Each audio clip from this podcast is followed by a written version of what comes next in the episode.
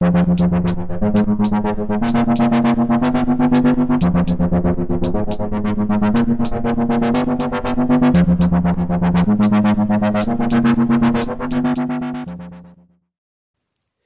buenos días, tardes o noches. Yo soy Santiago Duque y les doy la bienvenida a Exploración Fílmica, un podcast sobre cine.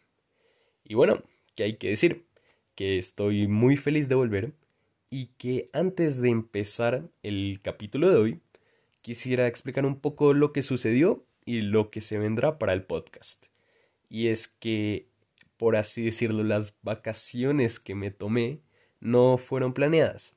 En este tiempo estuve viendo unas cuestiones personales y por lo tanto dejé el podcast a un lado. También es que me estaba sintiendo un poco carbonizado por él porque no lo tenía muy bien organizado, pero a pesar de ello lo disfruté y me gustaba mucho hacerlo.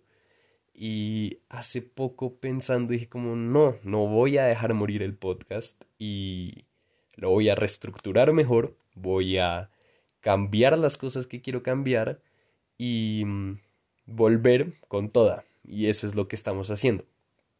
Así que, nada, como ya dije, se vendrán cambios.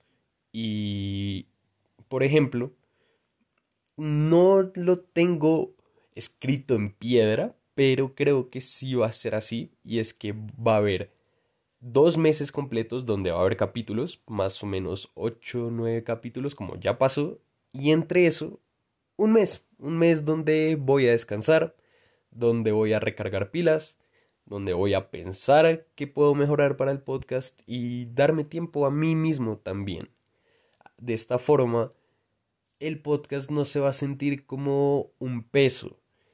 Para mí, el podcast es una responsabilidad, una que estoy dispuesto a asumir y que quiero dar, porque de verdad me lo quiero tomar en serio, quiero respetar al programa y a la audiencia y esto se logra con perseverancia y, con, y manteniendo el ritmo de cómo se va subiendo las cosas y todo eso. Así que ya estoy organizándome mejor para conseguir esto y siento que esas pausas son necesarias, por lo menos para mí. Ya hablando de eso, también quería decir que las cosas buenas se mantendrán. Por ejemplo, el último capítulo que subí fue una entrevista que me encantó hacer y que quiero traer más así. Entonces, prepárense porque ya estoy hablando con nuevas personas para entrevistar. También lo que quiero es variar un poco, no solo hablar de una sola película en el podcast, sino que hablar de varias y en un mismo capítulo también hacer dinámicas interesantes. Por ejemplo, ya casi vienen en los Oscars, entonces también va a haber un capítulo especial. O por ejemplo, el de hoy mismo también es un capítulo diferente y que me emociona mucho traer. Entonces, eso con respecto. Y nada, por favor, si alguien tiene una sugerencia, un reclamo, algo que decir, son más que bienvenidos. Eh, mi Instagram es arroba exploración fílmica. Y nada, comencemos. Ahora sí, voy a decir que el tema que vamos a tratar hoy es el cine colombiano. Y realmente estoy maravillado y con muchas ganas de hablar. Porque eh, estos días estuve viendo varias películas colombianas y quedé muy feliz de ver que tales producciones se pueden lograr en mi país de origen.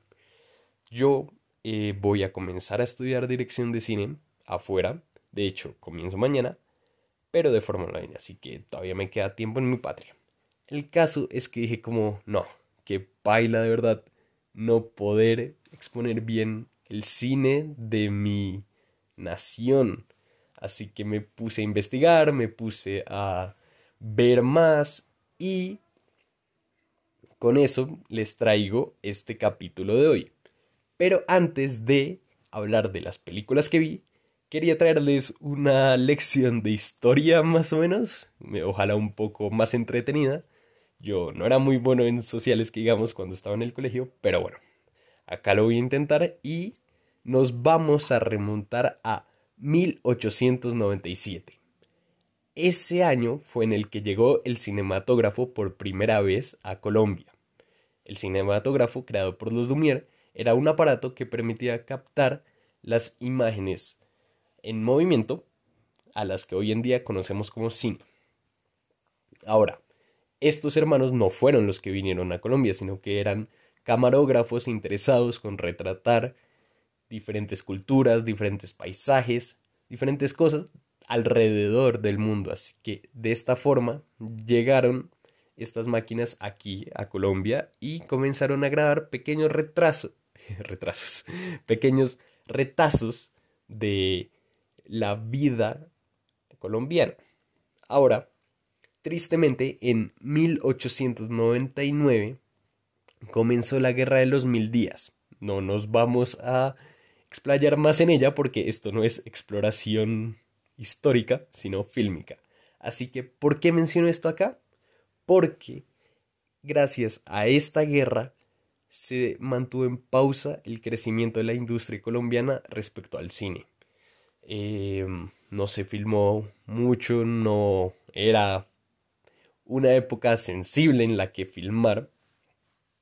Así que no hubo nada, se quedó estancado y tristemente así comenzó el cine en Colombia y no, no me siento capaz de hacer esto como una definición completa, pero sí puedo decir que acá podemos notar ya cómo se verá el cine en un futuro, porque si lastimosamente la industria colombiana no se puede mantener sola, no, no es capaz y no hemos llegado a ese punto. Estoy hablando de la cinematográfica. Así que mm, es desde esa época, en los 1800, nos podíamos dar cuenta más o menos de cómo iban a ser las cosas. Pero bueno, no nos deprimamos tanto porque en 1906 se tiene registro de la primera filmación verdadera con narrativa de aquí grabada en Colombia. Y fue debido a que en ese entonces presidente Rafael Reyes mandó a grabar una dramatización de su intento de asesinato y cómo fusilaron a los que lo, lo intentaron. Es algo muy oscuro. Y pues bueno, así también comenzó el cine colombiano. Y es que por eso lo menciono con lo de la guerra y ahora es muy interesante ver cómo qué se queda en el ADN desde un comienzo y cómo se va retratando hoy en día esas ciertas temáticas. Ya hablaré más de ellas en un futuro, en un futuro en este capítulo. Entonces, Así comenzó. Pero esto era muy corto, no, no era suficiente. El primer largometraje que se filmó fue en 1915 por los hermanos Di Domenico, los cuales producían la mayor cantidad de producciones colombianas en ese entonces. Este documental del que les estoy hablando se llamaba El drama del 15 de octubre. Y es que ya si vemos el cine mundialmente, siempre comenzó como una forma documental para retratar cómo se vivía, eh, las pequeñas sutilezas que pasaban en la vida cotidiana y por eso no podíamos esperar menos de que en Colombia también llegará de forma documental, como ya lo he mencionado. Así que nada, este documental trata del asesinato de un presidente de esa época. Ahora, en 1922 se filmó el primer, la primer película adaptación de un libro. Eh, la película se llama La María y fue dirigida por Máximo Calvo y Alfredo del diestro. Así que mencioné estas tres producciones más o menos porque me parecía interesante mostrar a, los bebés del cine en Colombia, las primeras grabaciones. Así que nada, la información sobre el, eh, lo que se grabó sobre Rafael Reyes la saqué de un documental, Pirotecnia, grabado por dos colombianos. Y bueno, ahora vayámonos a 1930. Porque esta época no solo fue difícil en el cine colombiano, sufrió una crisis porque si no, no estaba siendo rentable, la gente no iba tanto a ver estas producciones, sino que también fue difícil para el mundo del cine en general porque llegó el sonido y esto implicaba muchas complicaciones. Ahora, en Colombia, muchísimo más porque ahora los la maquinaria que se usaba era más cara y como no era rentable, el cine cayó hasta los años 40 cuando se pudo levantar de nuevo. Pero eso sí, también con muy pocas películas. Desde ese comienzo no hemos tenido producciones masivas en el cine. Ya, dejando eso en claro, quiero empezar con La langosta azul. Este es un cortometraje de 1954, dirigido por Álvaro Cepeda, Enrique Grau, Luis Vincens y Gabriel García Márquez.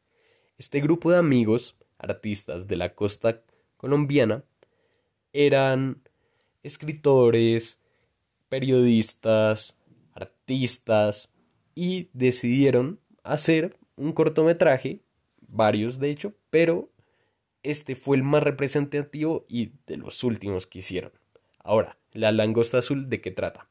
Es un cortometraje surrealista en el que un agente gringo eh, viene a la costa caribeña y encuentra una langosta azul radioactiva que está estudiando, pero un gato se la roba. Ahora, me llamó mucho la atención este cortometraje, es en blanco y negro y eh, mudo, pero el que fuera surrealista me atrajo. Y es que a mí me gusta mucho ese tipo de cine.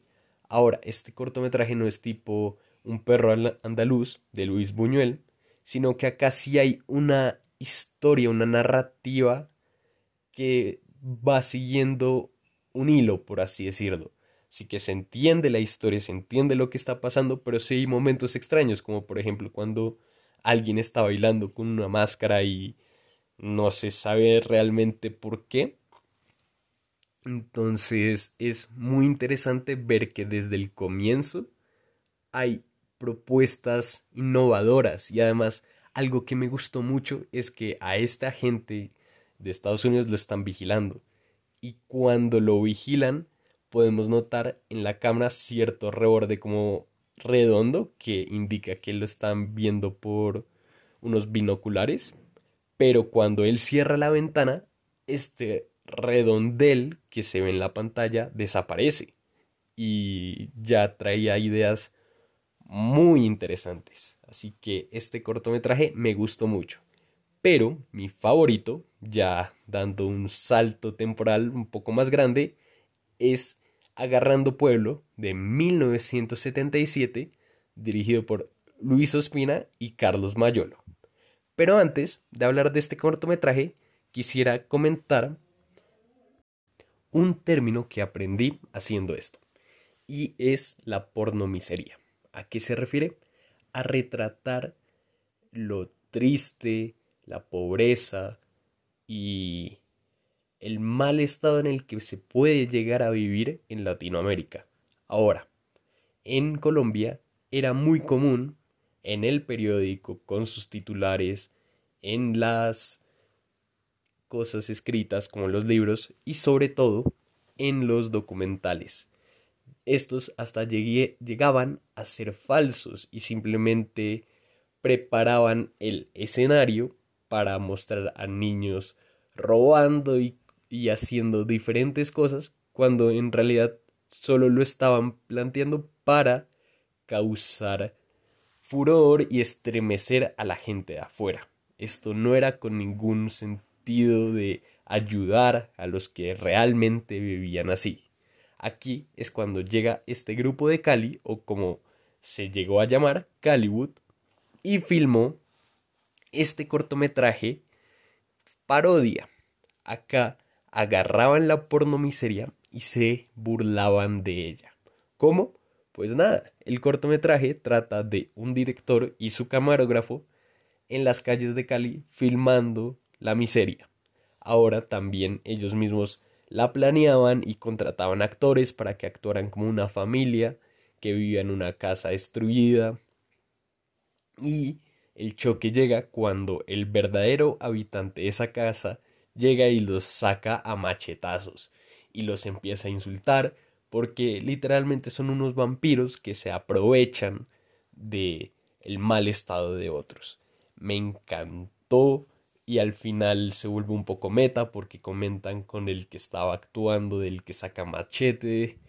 Es una experiencia completamente curiosa y que todos deberían vivirla porque de verdad es un documental cortico y muy bueno y me dieron muchas ganas de conocer más sobre Luis Ospina y Carlos Mayolo y el resto de sus compañeros.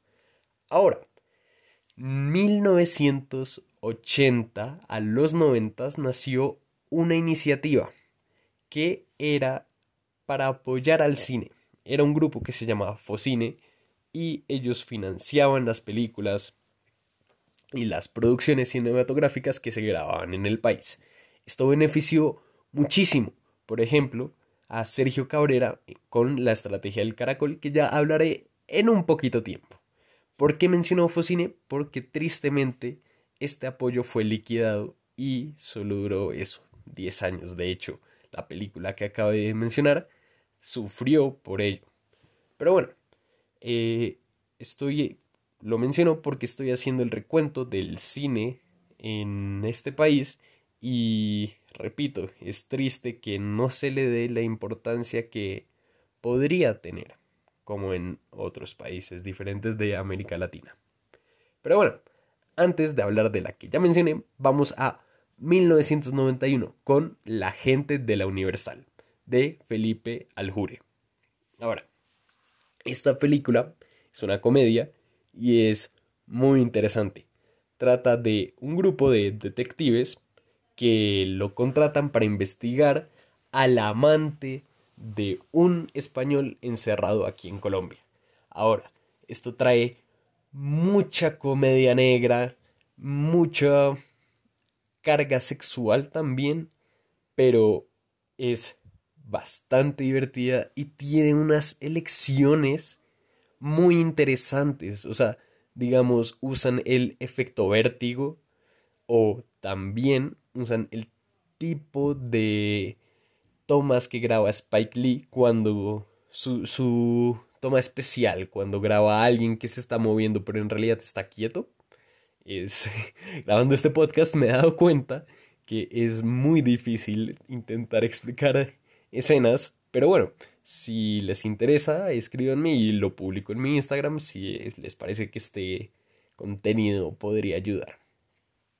Pero bueno, la gente de la Universal se me hizo bastante buena en unos en unas partes conflictivas, pero el estar viendo una película de los 90 con la mentalidad de hoy en día, que ya es un poco más abierto, pues obviamente va a causar estos conflictos. Pero me parecía muy irónico que la película tratara sobre un detective que está investigando una infidelidad mientras debajo de sus narices está sucediendo una, su sobrino y su esposa. Em, no sé qué más mencionar de la película, sino que de verdad denle una oportunidad que, que vale la pena.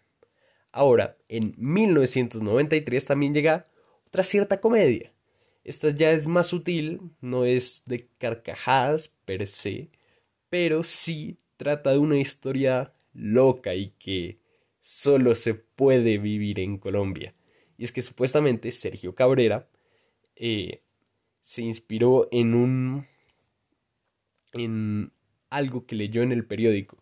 Y la estrategia del caracol trata sobre cómo una vecindad que vivía en un edificio patrimonio del país, los están echando. El dueño de ese edificio lo quiere coger para otras cosas y necesita que los inquilinos desalojen, porque además están ahí, entre comillas, de ilegales. Entonces, ¿qué hacen estos? Deciden mudar la casa a otro lado. ¿Cómo lo van a lograr? Con unas vigas de madera, con cuerdas, con un plan súper elaborado. Y nada, eh, esto lleva a diferentes eh, momentos donde se desafía la creatividad y la astucia de estos personajes. Me gustó mucho la película. También se siente el que la, la comunidad rola y siento que esta película es la clara definición de los colombianos. Y es que cuando quieren pueden. Y si se juntan, llegan a hacer cosas muy grandes. Pero ya, esa es la cosa, si es que quieren. Pero bueno, em, esta película muestra un lado muy interesante de cómo se vive en las clases un poco más bajas, las que la luchan día a día.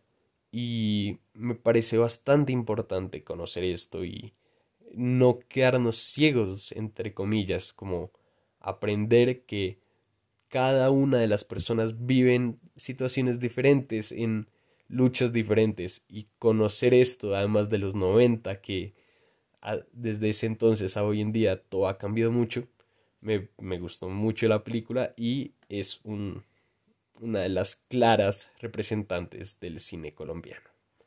Ahora, con 1998 en Medellín vamos a ver La vendedora de rosas de Víctor Gaviria. Esta película me gustó. Em, me pareció que había momentos donde se sentía la cámara en mano y uno mismo se sentía en las calles de Medellín. Yo jamás he ido, pero entendía la locación y entendía cómo vivían estos niños ahí. La vendedora de rosas retrata cómo era ser un niño en esa época en Medellín. Eh, como digo, no tengo muy bien claro varias situaciones, pero sí podemos ver que cuando se luchaba, se luchaba y era difícil. Aquí eh, había drogas, había asesinatos, había muchas cosas. Y acá puede entrar un poco la pornomiseria, ¿por qué no? Pero lo interesante es que de verdad se muestra cierta humanidad en los personajes y es que los actores no eran actores, eran los niños de la calle que el director eh, consiguió que actuaran, les intentó enseñar ciertas técnicas de actuación y los filmó. Y de verdad se, se, se respira la vitalidad en esa película. Y de verdad es duro y choqueante ver el cómo hay personas que de verdad pueden estar viviendo en situaciones tan difíciles. Ahora también ya en cuestión cinematográfica, me gustó mucho las escenas de ensueño que tenía Mónica y eso se me hacía muy interesante y es que de verdad siento que el cine colombiano no tiene nada que envidiarle al de Hollywood son igual de creativos, solo falta apoyarlo y falta que haya más. Se necesita producir y producir para ver fallos y con los errores aprende y solo necesitamos hacer más. Ahora, el representante, por así decirlo, más grande de nuestros tiempos del cine colombiano es Ciro Guerra. Yo ya había visto eh, dos de sus películas. Para este podcast me vi otra y tengo una cierta crítica hacia su cine. Y bueno, comenzaré diciendo que se me hace que filma increíble y que verdad es un guerrero y su equipo, sobre todo el cómo logran filmar en el Amazonas montados en los barcos para el abrazo de la serpiente o en los desiertos para pájaros de verano, al igual que los viajes del viento ah, en la Guajira. El cómo logra poner la cámara y cómo retrata esos ambientes bien colombianos y lo difícil que puede llegar a ser me, me sorprende y se lo aplaudo un montón. Ahora, siento que ya últimamente con sus trabajos se ha quedado solo con eso. Se me hace que tiene que revisar un poco mejor las historias que está contando en el sentido de cómo lo hace. Las historias son muy interesantes. Es un viaje a través del Amazonas para conseguir una planta. Eh, la familia de mafiosos colombiana o el road trip, pero en burro, que recorre un músico y su aprendiz para llevar un acordeón a otro, son ideas increíbles. Ahora, para hilarlo y mantener una historia continua, ahí es donde siento que flaquea un poco. Ya para los viajes del viento me gustó mucho, es mi favorita de él. Y, y eso que de verdad filma muy bien, pero en detalles como cuando quiere retratar, por así decirlo, el realismo mágico, traer mitología colombiana, le falta indagar un poco más, meterse un poco más de lleno, confiar más en el espectador que va a entenderlo. Y bueno, eso es lo que opino. También ahora, la más reciente, en 2020, esta salió Netflix. La vi porque mi mamá la quería ver y entré un poco sin ganas. Porque en ese momento yo no había estado viajando con estas películas colombianas. Apenas estaba introduciéndome. Y siento que lastimosamente la producción nacional se ha visto manchada por el paseo y las comedias de diciembre de Dago García. No voy a criticar a Dago porque Dago también produce películas buenas como El abrazo de la serpiente. Él lo que tiene es que tiene el monopolio de la industria, así que él mueve lo que quiere y así se hace. No hay campo para más, lastimosamente. Y películas como El Paseo o las otras, que no sé, no voy a perder el tiempo viéndolas, es que siento que hacen que en, el, en la mente colectiva digan, ah, no, el cine colombiano no vale la pena. Y es que yo pequé por eso también. Yo también decía, no, qué pereza, no, qué, qué paila. Pero hay que darle una oportunidad, no, no todo el cine es el paseo. Y eso es lo que me acabo de dar cuenta viendo todas estas películas y por eso es que estoy tan maravillado y tan feliz porque de verdad me que de verdad se puedan hacer producciones buenas aquí. Ya, volviendo a la película que iba a hablar, es de Carlos Moreno y solo se los voy a decir, es como si las películas de Martin Scorsese y las de los hermanos Cohen tuvieran un hijo y este hijo naciera en Colombia. Esta trata de un narco en decadencia, que también eso era por lo que no me llamaba tanto la atención no nos hace falta ver otra historia de narcos, para nada.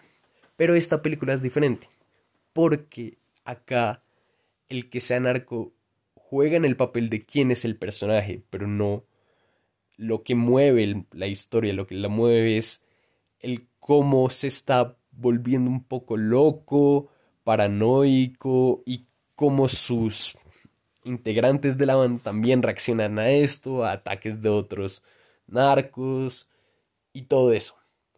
Entonces, de verdad, se me hizo una película bastante divertida. Denle una oportunidad y podemos ver otra vez ciertas cosas que ya estamos acostumbrados en el cine de afuera, pero verlo en Colombia se siente fresco y se siente, por así decirlo, natural, a la vez que no lo es, pero se siente correcto. Ahora, bueno, yo creía que me iba a demorar un poco más, pero bueno, todavía le estoy cogiendo el tiro, ahí voy. Solo quería mencionar que, mm, también he visto otras películas como Monos de 2019 por Alejandro Landes o por ejemplo en 2011 Los colores de la montaña por Carlos Arbeláez. Esta la vi en el colegio varias veces, mis compañeros de clase lo saben. Pero sí, solo dense una oportunidad, adéntrense en el cine colombiano y no digan que se los dije yo, pero están en YouTube la mayoría.